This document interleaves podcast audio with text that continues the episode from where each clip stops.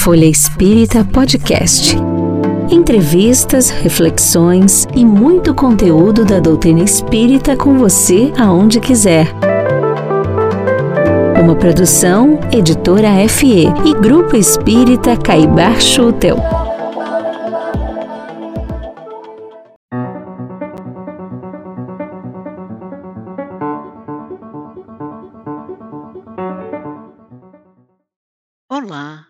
Amigos e amigas. Toda a história da Folha Espírita está ligada ao Grupo Espírita Caibar Schutel aqui em São Paulo.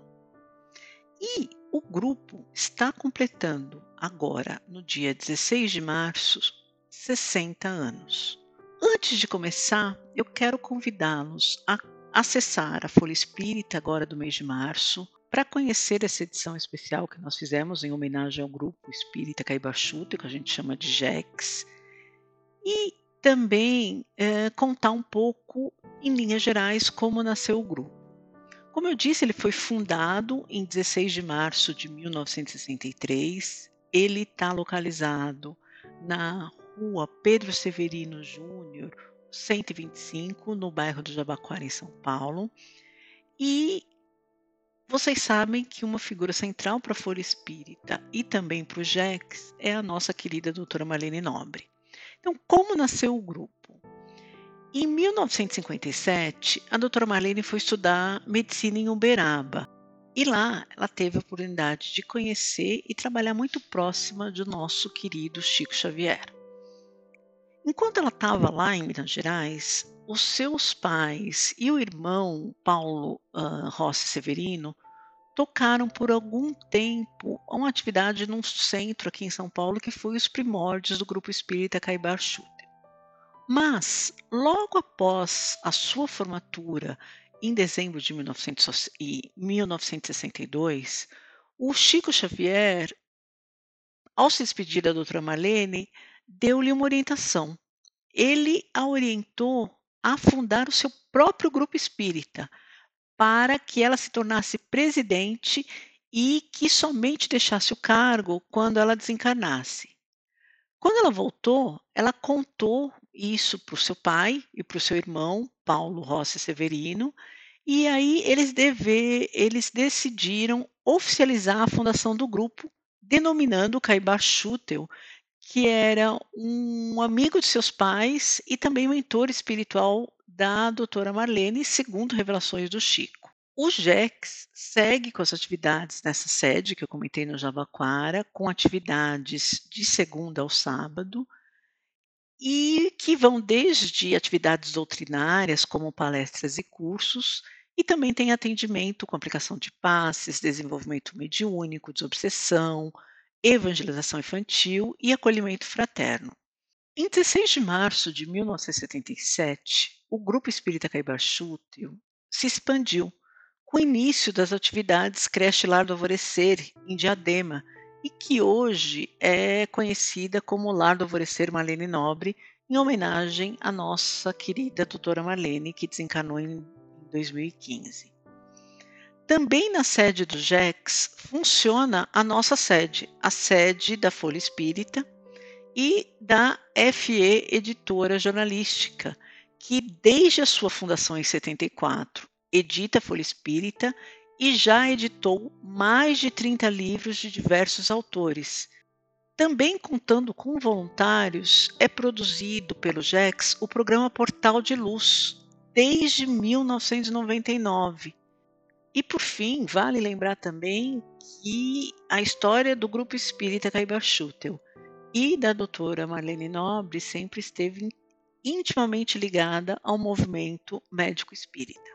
Bem, como forma da nossa homenagem, a gente vai trazer agora para vocês trechos de uma entrevista que fizemos com os diretores do Grupo Espírita Caibar Schutel, o Marcelo Nobre, o Odair e o Fábio Severino, e também com o presidente do grupo, o Walter Graciano Júnior.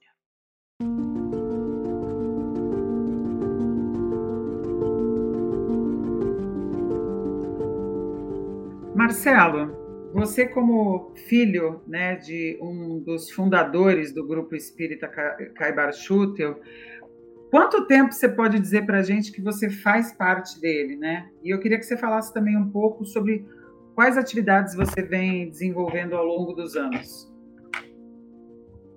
É, eu faço parte desde quando eu me conheço por gente. É, eu devo ter ido na barriga da minha mãe, isso eu não lembro das sessões, mas desde quando criança eu, eu me lembro de eu no grupo, né, participando, assistindo as palestras, tomando passe. É, você, até por ser filho da doutora Marlene Nobre, que foi também uma das fundadoras da AME, e seus avós mesmo, como você falou, Marcelo, é, que também fizeram parte dessa história, com a criação do, do grupo é, em trabalho social né, em Diadema, você participou disso também? O que, que, você, você se recorda que tenha é, marcado na sua vida, tanto é, em relação à Associação Médico Espírita quanto o trabalho social em Diadema? É, os dois lugares marcaram minha vida. Eu já, já falei isso aqui. Marcaram minha vida. É, os dois lugares têm é, uma importância na minha vida muito grande. Mas o que eu queria, é, com a sua pergunta agora, o que eu queria responder é sobre a creche, a nossa creche Lar do Alvorecer, que é o braço social do Grupo Espírita Caibachuta. Né? É, eu, eu ia desde criança, eu já ia, eu tenho fotos, é, eu bebê no colo da minha mãe, lá na creche. A creche, para quem não sabe, a nossa creche lá do Alvorecer, é, é, foram terrenos doados numa cidade, então não tão próxima da, de São Paulo, que era a cidade de Diadema, hoje é colada, não é? Cresceu de um lado, cresceu do outro. Mas naquela época não existia rua asfaltada, não existia imigrantes. Esse é um fato importante de eu dizer, porque quando nós íamos com a minha mãe, imagina, minha mãe médica, foi construído um primeiro laboratório, um ambulatório é, de alvenaria. Foi a primeira construção de alvenaria é, de Diadema, naquela localidade onde se encontrava se encontravam os terrenos da creche e aonde a creche se encontra até hoje. E, e, lá está esse ambulatório e foi o primeiro poste de luz. Tem fotos dessa época onde a minha mãe no ambulatório, filas imensas, imensas de mulheres para ser, para serem atendidas. Essas mulheres, elas não só nunca tinham visto um médico, como elas, quando chegavam para ser atendidas pela minha mãe, elas se assustavam, porque elas nunca imaginaram que existia uma médica mulher. E elas ficavam muito satisfeitas, porque os exames eram exames é, de certa forma, constrangedores né, para as mulheres. E com uma mulher, como era minha mãe, ficava um pouco mais leve, vamos dizer assim. Mas enquanto a minha mãe estava atendendo todo mundo, a Imigrantes começou a ser construída. Então, é, tinham é, barrancos é, de terra. E eu e o meu irmão Marcos, nós pegávamos as cartolinas, pegávamos é, aquelas caixas de papelão e a gente abria e a gente ficava escorregando no, no barranco da imigrante sendo construída enquanto a nossa mãe estava lá atendendo. E certa vez é, choveu muito e a gente não teve dúvida. Pegamos os papelões, ele e eu, e fomos lá para Imigrantes, escorregamos lá na Imigrantes e voltamos. E minha mãe, durante muitos anos, deu muita risada disso, porque ela disse que olhava assim os dois filhos dela de frente para ela, só via os, os olhos assim, ela só via os olhos, o resto era lama de cima até embaixo, jogou dentro do carro, depois lavou os filhos, lavou os carros e tudo. Mas são muitas lembranças extraordinárias é, também do braço social do nosso, da nossa, do nosso grupo espírita Caibachuta, que é a nossa creche Lar do Alvorecer, que depois é, que minha mãe desencarnou, foi incorporado o nome dela à creche, hoje é creche Lar do Alvorecer, Marlene Nobre. E Marcelo, para encerrar o nosso papo, eu queria que você fizesse uma, uma avaliação, vai, desses 60 anos, né? Olhando para o grupo Espírita Caibar Schutel, é, que contribuições que você acha que ele trouxe, né, traz e continuará trazendo para tanto para frequentadores quanto para os trabalhadores da casa? Né? O que um uma solidez, né, 60 anos de trabalho é bastante, traz para as pessoas? Cláudia, é, a repercussão que o Grupo Espírita Caibachuto tem na vida social da sociedade é incalculável. É incalculável. Imagina quantas pessoas passaram pelo Grupo Espírita Caibachuto nesses 60 anos. Imagina quantas pessoas não se suicidaram por terem encontrado o Grupo Espírita Caibachuto. Imagina quantas pessoas conseguiram encontrar o equilíbrio no grupo espírita Caibochuto. Quantas pessoas conseguiram entender as manifestações espirituais que as pessoas têm e que elas não sabiam que existia, não sabiam o que era, e elas conseguiram entender, compreender e desenvolver no grupo espírita Caibachuto. Imagina quantas pessoas com dramas incríveis de vida conseguiram se amparar no grupo espírita Cabachuto. Imagina quantas pessoas puderam tirar a sua tristeza no grupo espírita Cabachuto ao poder ajudar o próximo. E isso eu estou falando só dos encarnados que durante 60 anos encontraram tudo aquilo que precisavam lá no grupo espírita Caibarchuta. Então, assim, é incalculável esses 60 anos.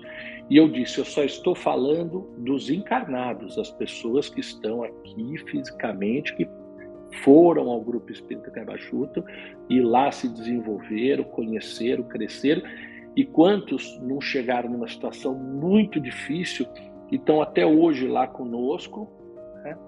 é, trabalhando e fazendo o bem para o próximo.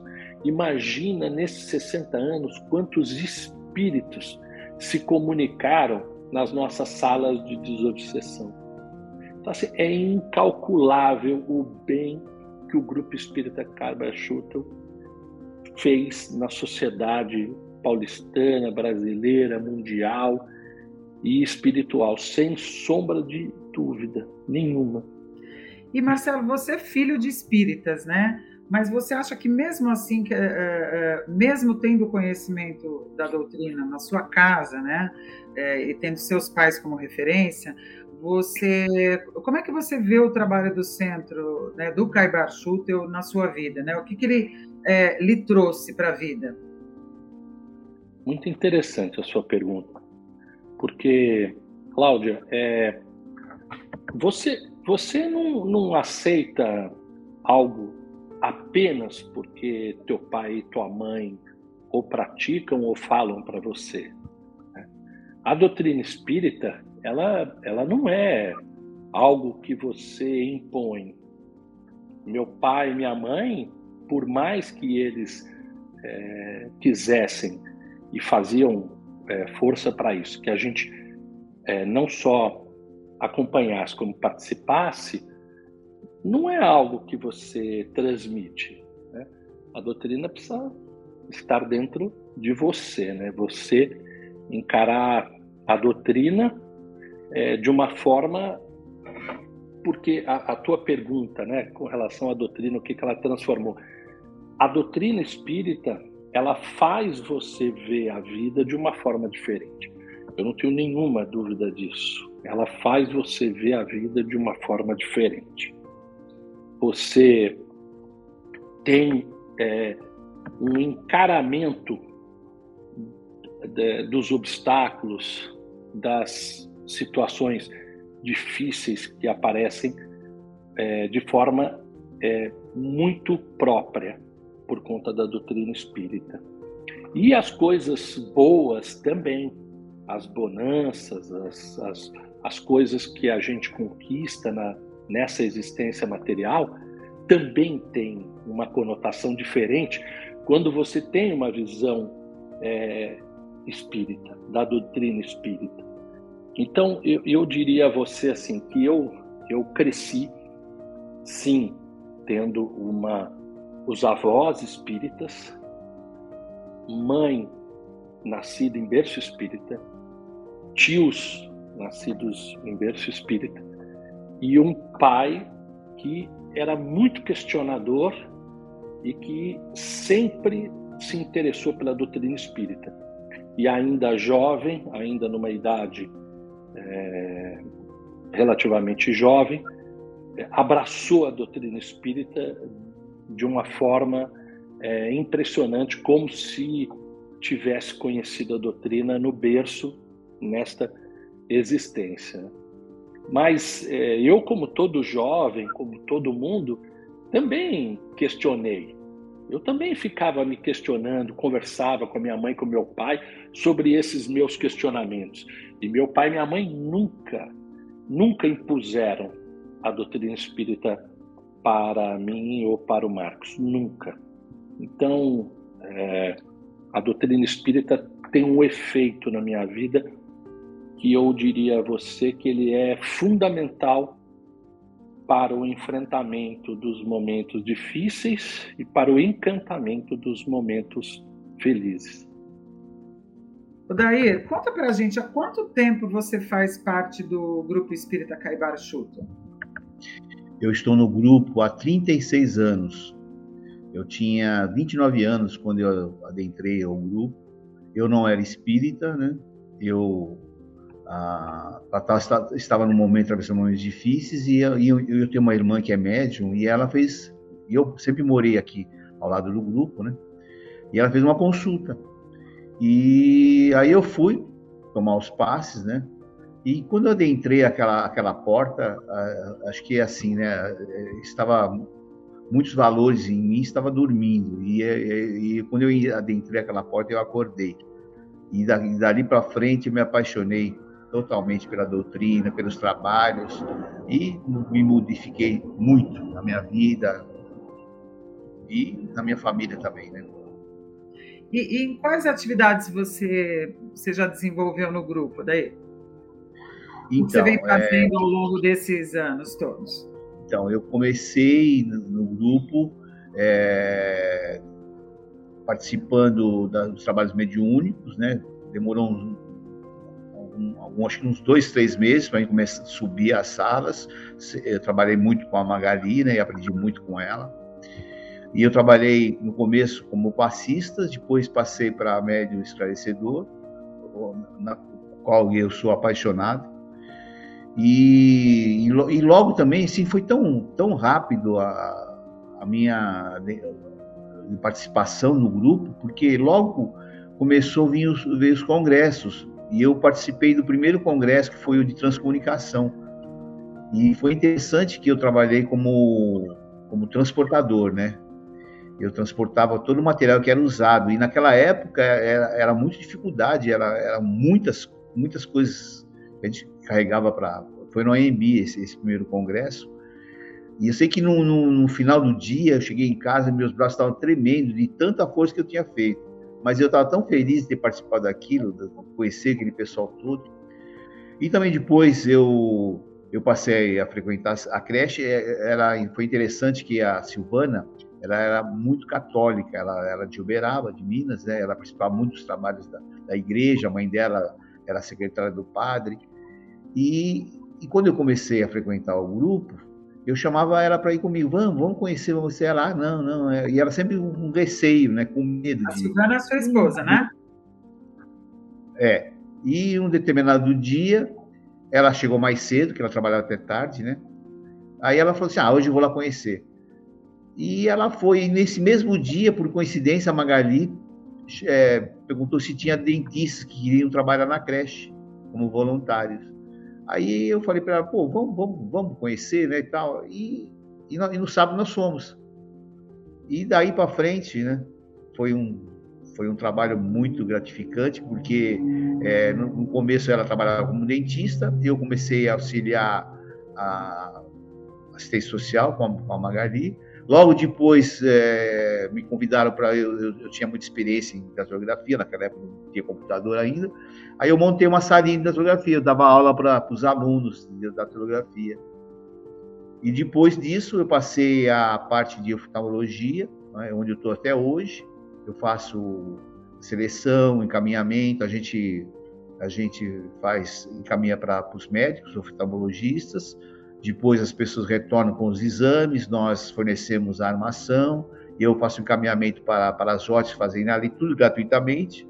E, e hoje, atualmente, eu também faço o trabalho de coordenação da parte mediúnica do grupo e também estou ocupando como secretário do grupo.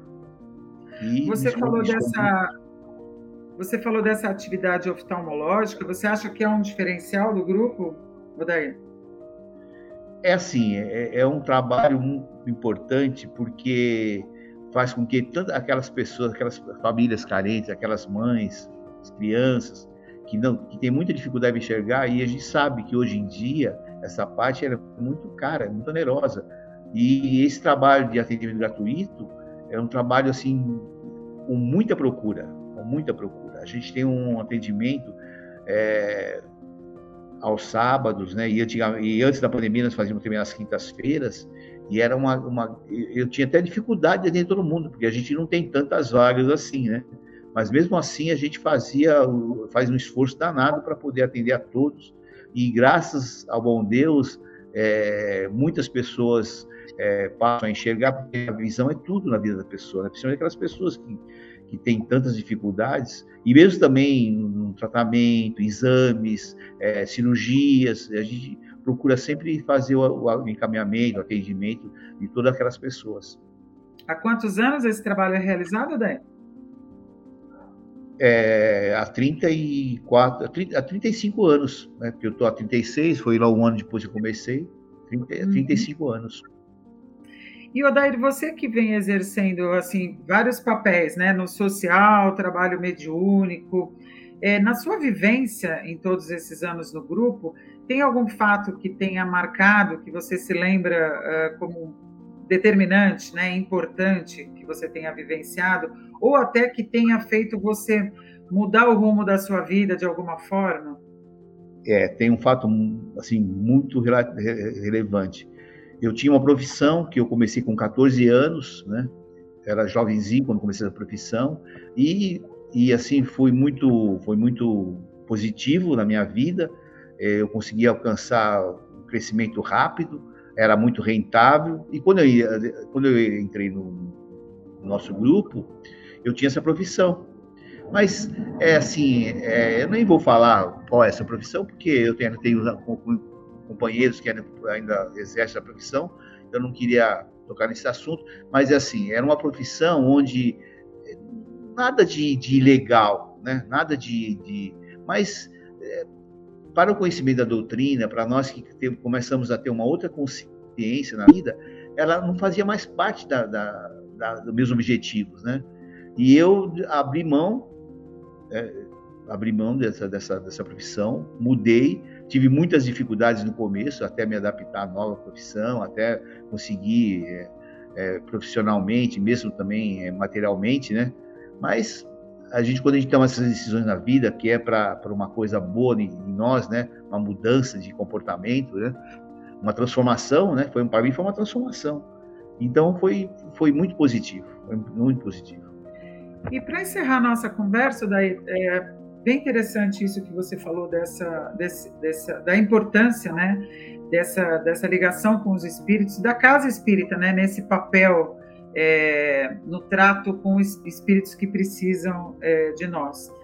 Tem algum fato, alguma história entre milhares que eu imagino que você tenha vivido, que você traz no seu coração assim, que foi muito diferente, né, ou que te marcou? Então, nós tivemos um caso. Para você e pelo espírito, era um, né? É, era um médium, né? Um, um, rapaz, e ele foi em na época do cristianismo, ele foi gladiador. Né? E ele começou a fazer os trabalhos nas nossas salas mediúnicas, né? Começou a dar facilidades e, e cada semana era um daqueles é, espíritos que ele, na, na, na, briga que ele teve com eles, na, naquela, como gladiador, né? Que ele matou e, foi tão interessante porque foram assim, acho que foi no mínimo uns dois anos que toda semana ele trazia um espírito daquele, daquela época, né? E, e se vê, dois mil anos, né? E aqueles espíritos continuavam com aquele ódio dele, né? Um outro caso também muito assim relevante foi a da, da minha sogra. Né? Como eu falei, ela era muito católica, ligada na igreja em Uberaba, ela era secretária do, padre e tudo. E ela começou, ela vinha muito em casa e depois ela começou a frequentar mais vezes, quando nós tivemos a Thalita, minha primeira filha, ela veio para cuidar. E um certo dia, ela deu, ela deu passividade aqui em casa. Ela caiu no chão, ficou deitada no chão, dando passividade. E a partir disso, né, nós imediatamente caminhamos lá para o centro, né? Ela foi meio assim, meio sabiada, né, por ser tão, tão católica, né?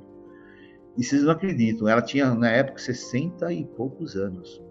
Depois disso, ela subiu para a sala. Ela trabalhou a medida dela, acho que por no mínimo uns 10 anos. 10 anos. E, e outra, outra história interessante, né? Que ela, em vidas passadas, ela foi dona de escravos. E durante esses 10 anos, ela conseguiu fazer com que, olha, por baixo, por baixo, que uns 100 escravos se comunicassem e se encontrassem um caminho de, de, de salvação. E, então foi um trabalho muito, muito interessante, porque você vê, depois de tanto tempo, ela teve a oportunidade de resgatar o seu passado e fazer com que esses irmãozinhos, né, que eram escravos na época, né, foram muito maltratados por ela, conseguissem perdoá-la né, através das comunicações, né, aos poucos, né, porque eh, o perdão não vem de uma hora para outra, mas é, às vezes o, o espírito se comunicava duas, três vezes, né, e com o tempo e, e, porque assim né é interessante porque eles sentem o que nós somos que nós éramos muito maus lá atrás mas hoje não que nós somos bonzinhos hoje mas a gente hoje já não erra mais como errávamos né a gente não tem mais aquela maldade de fazer o mal de, nós temos uma outra consciência hoje então isso faz com que esses irmãozinhos eles também percebam isso o nosso exemplo né? Ou seja, o trabalho da, de uma casa espírita é, é, fundamental e imensurável, né, Odair? Nossa, não, não, nós, não temos ideia da grandeza desses trabalhos, do, da importância dele na vida do ser humano. Porque é, o mundo espiritual é uma incógnita para nós, né? principalmente pessoas que não têm conhecimento, mas é um mundo tão vivo, tão grandioso e está está ao nosso lado, né? Esse mundo espiritual está é um mundo paralelo ao nosso mundo terreno. Então ele é de total importância em nossas vidas, de todos nós, de todo o ser humano, né? Fábio. Oi, é, estamos falando, né, com alguém é, filho de, de, um dos fundadores, né, do grupo Espírita Caibaro Schutel. De quantos anos nós estamos falando aí no seu caso? Olha, eu nasci em 64 e eu acho que foi fundado antes mesmo de 64, né? Acho que uma das relíquias que a gente tem é aquela ata de fundação dos amigos se reencontrando e que assinaram. A gente tem isso. É, um, é algo para ser moldurado mesmo, né? Meu pai guardava, mas muitos companheiros ali, aquela assinatura, aquela letrinha, né? Aquela forma de escrever do passado e tal. Mas é um trabalho de bandeirantes mesmo, né? E conta para a gente o que, que atividades que ao longo desses anos todos você é, participou, né, na, na, no grupo espírita. Olha, é, Cláudia, meu pai ele sempre foi é, ah, como um professor, né? Ele não gostava de ser chamado Dr. Paulo, mas de Professor Paulo. Ele ele dizia que o papel dele era, era fornecer para a gente um caminho, né? fornecer para nós uma religião. É, e, e, na visão dele, o, o, papel da religião é conectar o homem ao seu Criador. Né? E uma vez que ele criar, que ele te passasse essa consciência, ele não te forçava a se manter é, é, a, seguir o espiritismo. Ele estava te, te, passando aquilo que ele achava ou acreditava ser é, o que falava mais próximo ao coração dele. E o que ele falou para mim, é, eu nunca tive, eu nunca tive, é, des, nunca me despertou outra doutrina que não fosse o, a, a, o espiritismo, né? Com toda a responsabilidade que ele traz, né? É, em si, mas principalmente quando o espiritismo prega que ele não é o único caminho para te levar a Deus, né? Então isso é outra coisa que me encanta no espiritismo. Um, e por último também da essência do espiritismo está ligado ao, a, ao, cristianismo e cristianismo não ser uma religião, né? Ser na verdade aqueles que desejam e aspiram a seguir o Cristo, né? Que não pregou uma religião, mas pregou um código de conduta moral de vida, né? Um, então, é, entre essas foram as coisas que eu fui aprendendo uh, com ele e depois uh, uh, na convivência né, com os demais companheiros do grupo espírita que é e, e aí aprofundando um pouquinho a leitura do livro dos Espíritos, o Evangelho e assim por diante, né? E Fábio, você falou uma, uma frase interessante sobre seu pai, né, da importância do, do homem se conectar ao seu Criador, né? É, que papel você acha que tem um centro espírita é, nisso, né? E mais ainda, complementando também com o que você disse, você trouxe que o espiritismo é uma espécie de código de conduta para a gente seguir. É, eu queria que você falasse sobre isso, sobre essas duas coisas para quem frequenta a casa espírita e mais especificamente, claro, ao Centro Espírita Caibar Schutel em todos esses anos. Né? O que, que você acha que é, a casa trouxe né, e continua trazendo para quem o frequenta? Olha, Cláudia, é, um, meu pai ele ele ele um, chamava muita atenção que o, o, o grupo deveria a, abrir frentes, né? Papai comentava muito que as pessoas às vezes procuravam o grupo espírita Kebarchuta para tentar deixar os seus problemas lá saírem mais leve e ir embora, né? E que não era isso que eles iam conseguir alcançando, né? Na verdade, à medida que você se desprendesse e procurasse é, é, abraçar né, o, o, o, próximo através da caridade, é onde você ia encaminhar a solução dos seus problemas, pelo menos a convivência com eles. Então, é, eu acho que o, o Grupo Espírita Quebrachuto tinha, na visão é, do papai, tia Marlene, etc., abrir frentes de trabalho, que é isso que você deve ter ouvido de outros companheiros, né? As inúmeras frentes de trabalho, a distribuição de roupa, a distribuição de alimento, a distribuição de consultas, a distribuição do, uh, do passe mediúnico, a distribuição de sopa, uh, a distribuição uh, de atendimento psicológico, a distribuição,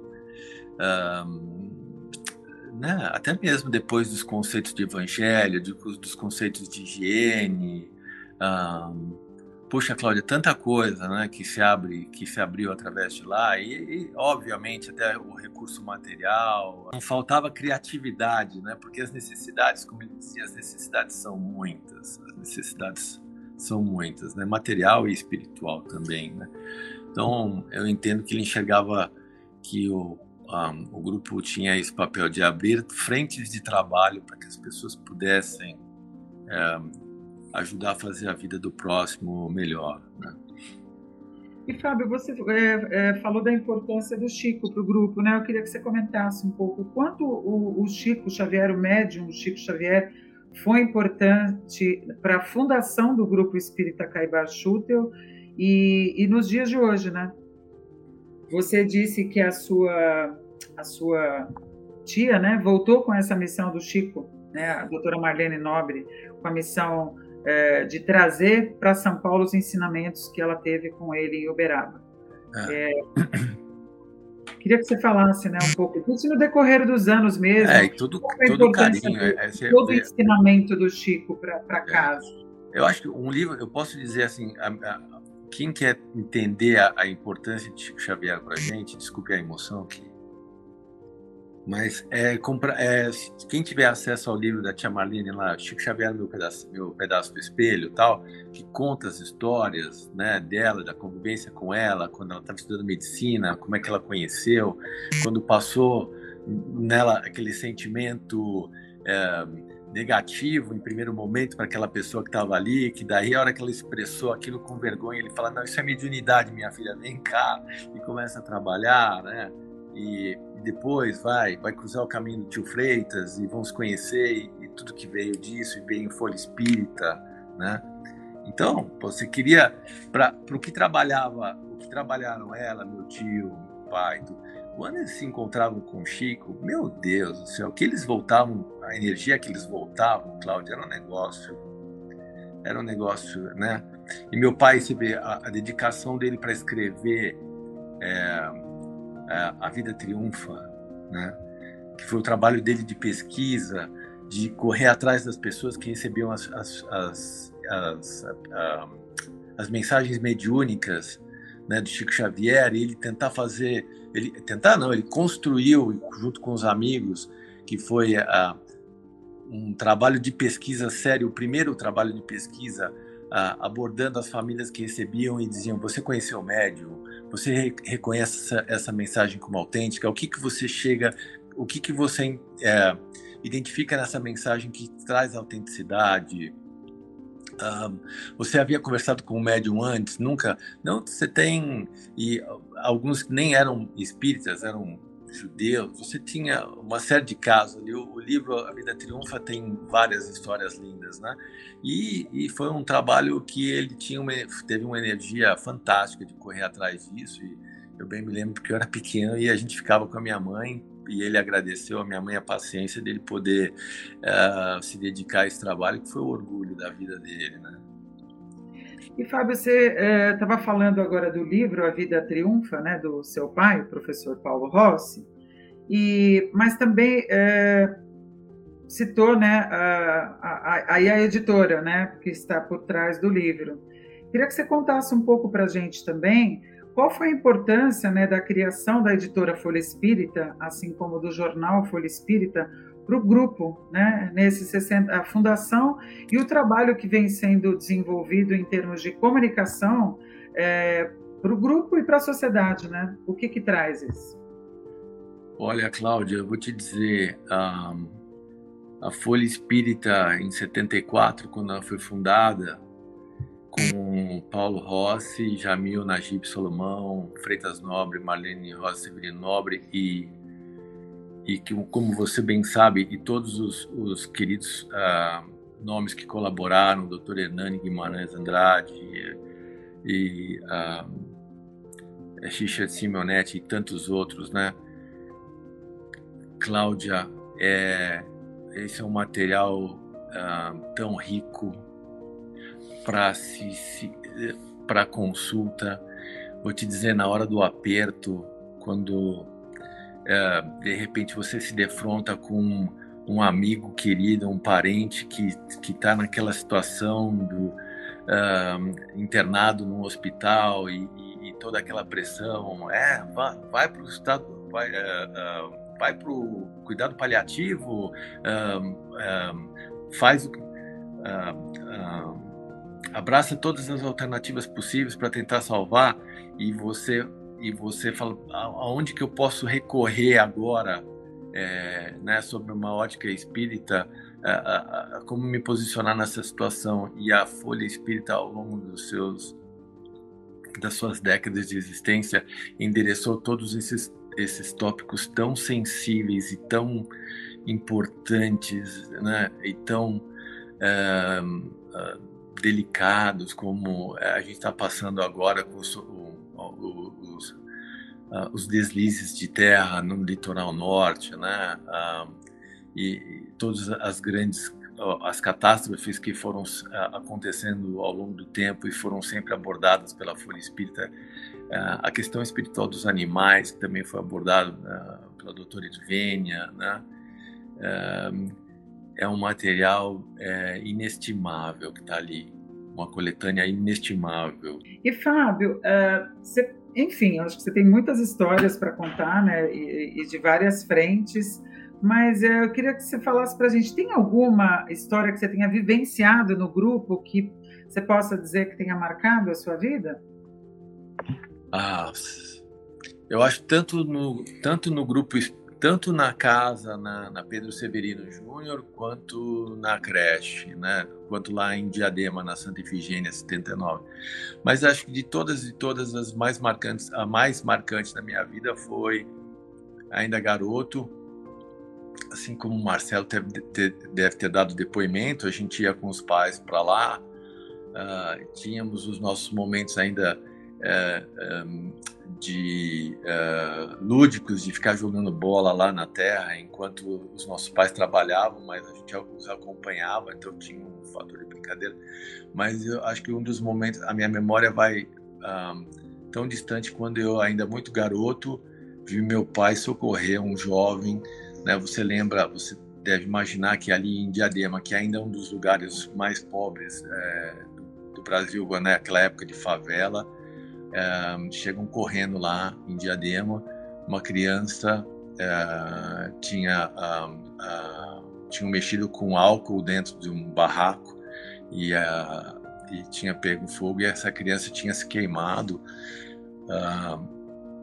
e aí eu me lembro taxativamente que correram e meu pai segurou a criança em estado de prece, porque a criança, né, tocar na pele queimada pelo, pelo fogo do álcool, doía, e meu pai segurando a criança no colo, em posição de prece, correndo para o carro para correr para o hospital mais próximo para levar a criança. Aquilo foi é, uma, uma imagem marcante, né? Que é o, o, o que aquela entidade representava, né? Por que, que eles correram para aquela entidade naquele momento, né? Para buscar ajuda, né? Então já era um patamar. Eu posso te dizer que isso deve ser, ter, ter sido nos anos 70 ou alguma coisa. Então era sempre é, um lugar que se é, proporcionou a, o acolhimento. Acho que essa é a melhor palavra, né? A gente proporcionou o acolhimento. Né?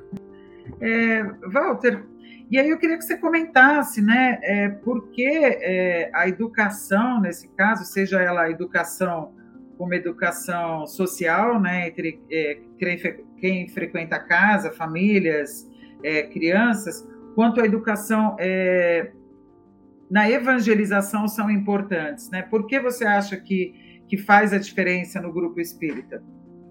Na evangelização infantil, porque você leva para essas crianças todos os sábados, aos, aos, sábados, aos domingos e na própria no próprio grupo, embora sejam crianças diferentes, as que frequentam o grupo e as que frequentam a creche durante a semana, as que, aos sábados, que frequentam o lar do alvorecer aos sábados, ali na evangelização infantil, nós temos ali dentro um polo de atendimento à criança. A criança precisa esse atendimento ali dentro do lar do alvorecer. Ela precisa ter um atendimento educacional, ela precisa ter um atendimento espiritual, ela precisa ser. É, é preciso criar um norte para essas crianças. E nós estamos trabalhando ao longo de todos esses anos, ou como evangelizador, ou como coordenador da, da Departamento de Infância e Juventude, fomos trabalhando cidadania, colocando essas crianças dentro da sociedade. Elas fazem parte de uma sociedade, elas fazem parte de um mundo, embora elas sejam crianças carentes ali dentro, seja na creche, as crianças que frequentavam a creche, à época, agora, como eu falei, nós temos uma outra população ali dentro, é, dentro da creche. Essas crianças, elas tinham que ser inseridas na sociedade. Esse sempre foi o meu pensamento ali dentro do Departamento de Infância e Juventude.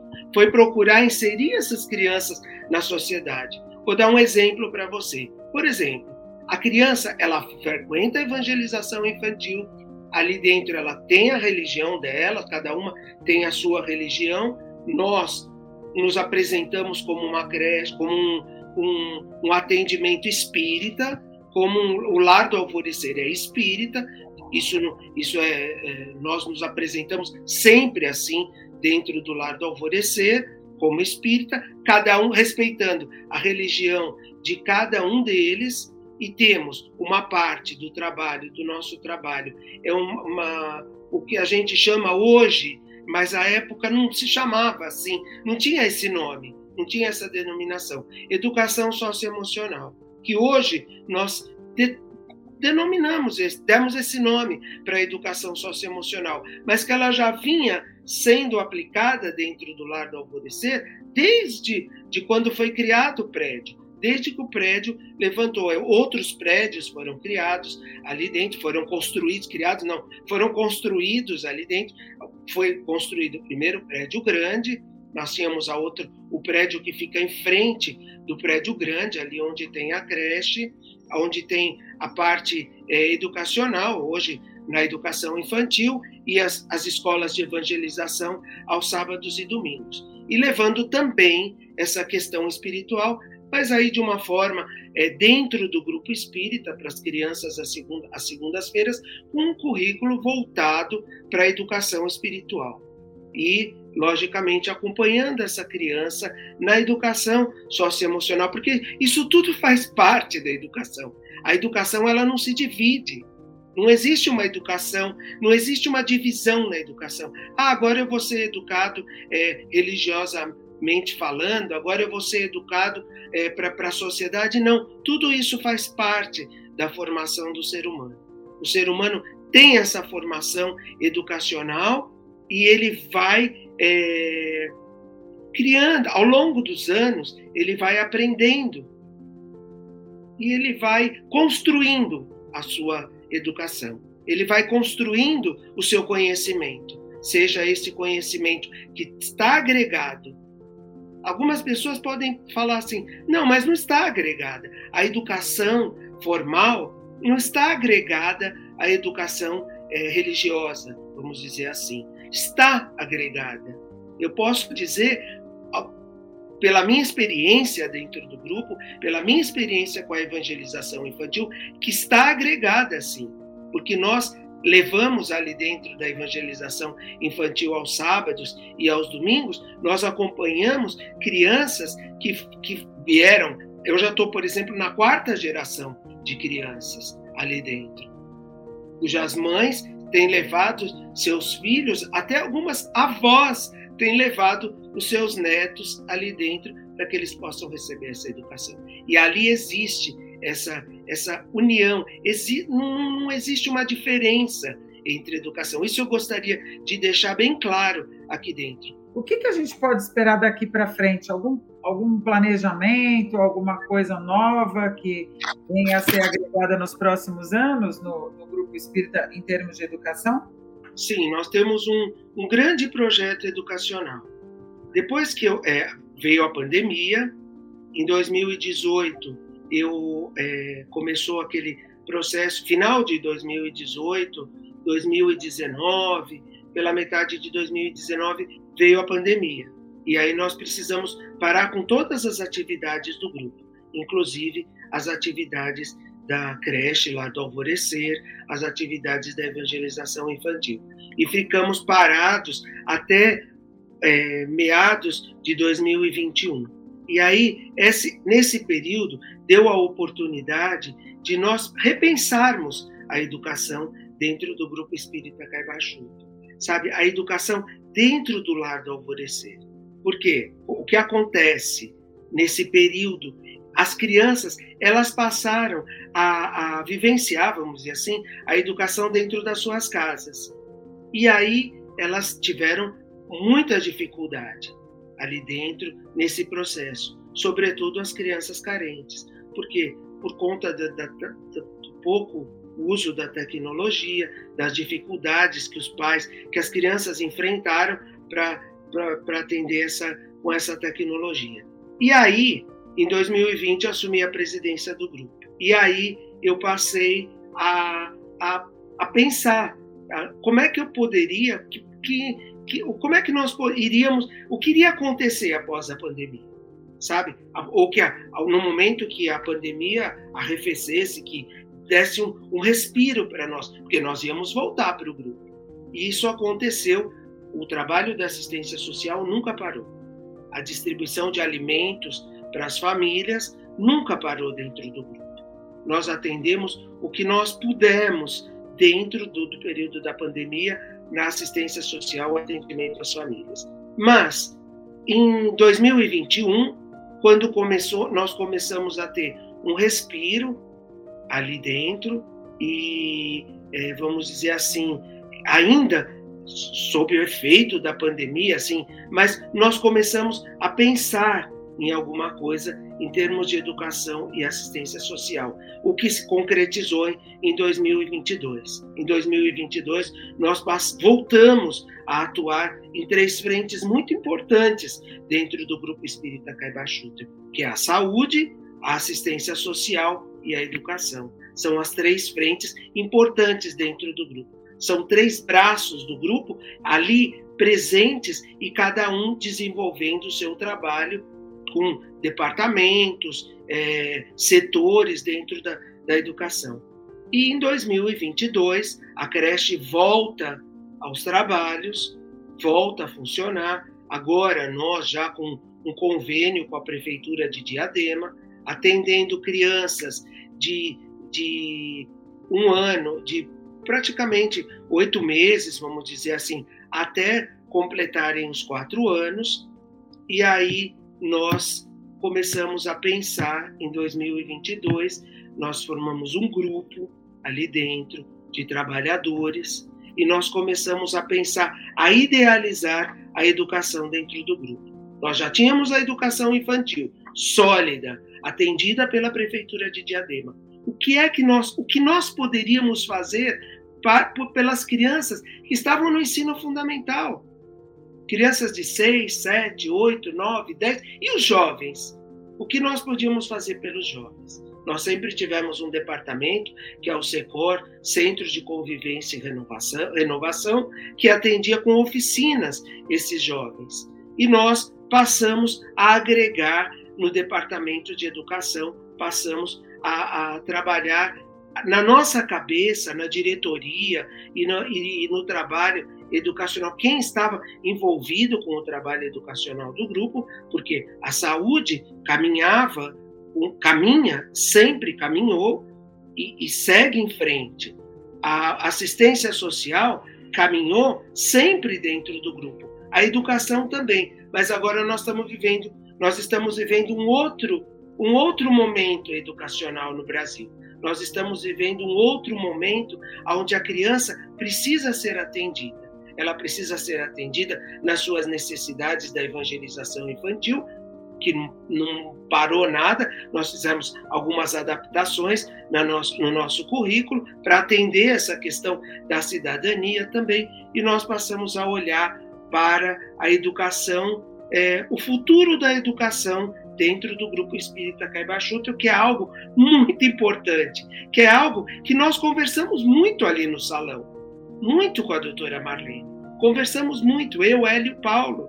Nós conversamos, e outros companheiros, lógicos, que estavam ali agregados à nossa conversa, fazíamos reuniões de voluntários, e dentro das reuniões de voluntários ela falava assim para mim: o que é que nós podemos fazer pela educação do grupo? Como é que nós vamos atender? É, agora nós estamos atendendo as crianças na educação infantil. Como é que nós vamos atender as crianças na, no ensino fundamental? E foi aí que nós, agora, durante o agora, perdão, nós estamos em 2023. Durante o ano de 2022, nós fomos amadurecendo esse processo educacional dentro do grupo, no atendimento a essas crianças, fizemos pesquisa com essas crianças, que, no, mesmo no período da pandemia, como era o comportamento delas, ali dentro dos seus lares, as dificuldades, os celulares que eles utilizavam, porque um pai sai para trabalhar e ele leva o celular dele. E a, ele não pode deixar o celular com a criança ali dentro na pandemia. Então, o que acontece? Começa a criar uma defasagem na educação. Se houve uma defasagem na, na educação, é, for, na educação é, privada, você pode, vocês podem imaginar que houve também uma defasagem na educação pública. E aí nós é, temos essa responsabilidade, essa responsabilidade foi colocada nas mãos de quem trabalha na educação dentro do grupo, de quem trabalha. Nós precisamos, é, é, nós começamos a pensar em algo que viesse oferecer para essa criança a, a, esse atendimento educacional. A princípio, o que vem pela frente, então? Dá para o que vem pela frente é o seguinte: pensamos em, em, criar uma escola, em criar uma escola ali dentro, mas não era esse o caminho. O caminho, qual era o caminho? Nós não podemos tomar o lugar da educação formal. Então, nós vamos trabalhar com essa criança ali nas necessidades dela, no contraturno. Por que não trabalhar no contraturno? Criança... Isso em qual idade vocês pretendem trabalhar? Agora nós estamos com, com, vários projetos nessa área de educação, o que traz uma alegria muito grande para a gente e uma satisfação íntima para nós que sempre convivemos com a educação dentro do Grupo Espírita Caibachuto e do lado Alvorecer, que passou a ser lá do Alvorecer Marlene Nobre. E aí nós começamos a pensar na educação após a educação infantil, pós-educação infantil Fundamental 1, Fundamental 2, que é, as crianças são as crianças de 7, 8, 9 10 anos no Fundamental 1 e 11, 12, 13, 14 no Fundamental 2. E o jovem que sai dali da, da, da educação formal na educação fundamental, nós também nos sentimos, é uma responsabilidade nossa ali dentro. É uma responsabilidade com a população de Diadema. Nós estamos falando de quantos alunos, Walter? Nós estamos falando hoje. Os nossos projetos são o seguinte: nós temos um projeto para o Fundamental 1, no contraturno. Nós vamos começar agora, em 2023. Trabalhamos todo o processo educacional, construímos o projeto pedagógico desse trabalho que vai ser desenvolvido agora, no mês de março. Vamos atender as crianças de 7 a 10 anos. Lógico que nós estamos com um processo de. É, estamos passando por umas reformas lá no prédio, mas a ideia é que assim que essas reformas estiverem prontas, e nós vamos, já estamos trabalhando com essas crianças, pelo menos uma parte delas, é que seja criado um trabalho no contraturno, um centro educacional um local onde essas crianças vêm no contraturno e nós podemos dar todo o atendimento para elas, desde o atendimento psicológico, saúde para elas e para suas famílias. As famílias são atendidas na assistência social, mas essa criança, ela precisa desse atendimento socioemocional. Ela precisa ser atendida nas suas necessidades de educação, e, nas, e, e, a educação, obviamente, no amplo sentido, com artes, é, música, teatro, é, a parte de reforço escolar. Então, nós começamos a trabalhar nisso. O futuro da educação dentro do Grupo Espírita Caibachuter e no Lar do Alvorecer em Diadema é atender as crianças e os jovens.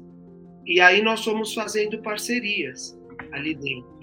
E essa, através dessas parcerias, nós, nós começamos e, e estamos construindo esse projeto pedagógico dentro do grupo que vai atender as crianças. Já vamos começar com as crianças do Fundamental 1. Na metade de 2023, a partir do segundo semestre de 2023, nós estamos numa parceria com o Instituto Reciclar para atender os jovens na educação socioemocional, para atender esses jovens que é, necessitam desse atendimento, para que ele seja inserido na sociedade, para que ele seja, é, para que ele possa ir para a sociedade, para que ele entenda que o, o importante na vida deles é a educação e que a educação vai buscar todos os outros objetivos de cidadania e tudo mais que compõe todo esse processo. Então nós estamos com esse projeto projeto educacional do Grupo Espírita Caibachuta, que começa agora no ano de 2023. E aí nós vamos seguir em frente com Fundamental 1, Fundamental 2 e uh, com os jovens durante a semana, é, para que eles possam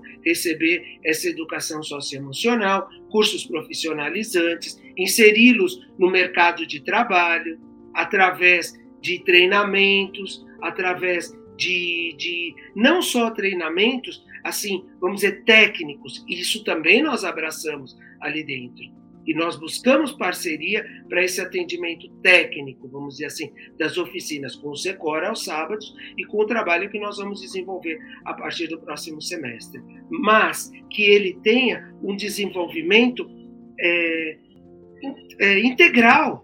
Esse jovem precisa ter um desenvolvimento integral. Essa criança precisa ter um desenvolvimento integral. E nós estamos realmente atrás de parcerias para esse trabalho. O grupo é um grupo sólido, de 60 anos, com um trabalho desenvolvido na educação, na saúde e na assistência social, e nós estamos buscando parceria. Portanto, todos aqueles que ouvirem esse podcast, que, que ouvirem essa entrevista, esse vídeo, venham trabalhar com a gente. Quem tem é, a oportunidade de levar, de trazer algum, algum benefício para essas crianças lá em Diadema, nós estamos de braços abertos para atender. Estamos... Se tiver interesse, deve ter algum número de telefone específico para procurar, Walter?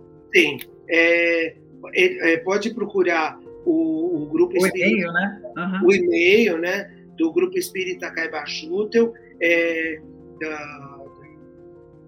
que é o e-mail é, gmail.com e nós estamos montando uma secretaria agora eu mais para frente eu gostaria de passar os nossos telefones e tudo como, como, como pode ser atendido. Mas nós temos São Paulo também como a sede aqui em São Paulo, o nosso, todo o nosso trabalho doutrinário. Mas os horários, os horários de atendimento é, em São Paulo? O horário, o horário de atendimento em São Paulo, na, na, na parte doutrinária, nós atendemos de segunda a sábado, sempre por volta de 18 horas até 21, 22 horas. Entre 18 e 21, 21 horas. Então, quem quiser procurar o grupo pode procurar a casa. Quem quiser procurar o grupo pode procurar a casa. Pode então, procurar. E quem quiser procurar a creche durante a semana, o atendimento da creche. E o nosso projeto, que deve começar agora, a partir do mês de, a, começa agora em março, né? Nós já estamos praticamente em março. A partir da segunda quinzena de março, é só procurar por nós ali dentro, do lado do Alvorecer Marlene Nobre, é, da creche lá do Alvorecer e do nosso é, projeto, que já temos um nome, Centro Educacional Professor Paulo Rossi Severino. Vai ser um, um, um centro educacional onde nós vamos poder é, encaminhar esses jovens e realizar o grande projeto pedagógico do Grupo Espírita Caibachuta. Nós funcionamos no horário, é, da, no horário comercial, na rua Santa Efigênia, Santa Efigênia, número 79, em Diadema, e ali nós atendemos é, aqueles que desejam é, conhecer o grupo. Faço um convite aqui para que, para que conheçam o grupo durante a semana, a parte doutrinária aqui em São Paulo, a creche lá do Alvorecer e todo o trabalho que é desenvolvido aos sábados e domingos dentro da educação, saúde e assistência social. Ok, Walter, sucesso para vocês e voltamos a nos falar então aí com o projeto em andamento, tá ok? Perfeito. A hora que vocês quiserem fazer uma nova entrevista aí com o projeto em andamento e com as nossas propostas aí. A gente de... vai voltar, certamente. Nós vamos voltar, certamente. Tá bom. Obrigada. Obrigado a vocês aí pela oportunidade, pelo esse grupo é, da, da Folha Espírita, que a gente tem um amor muito grande. Conheça também o jornal Folha Espírita e os livros e e-books da FE Editora. Siga-nos no Facebook, Instagram, Twitter e YouTube.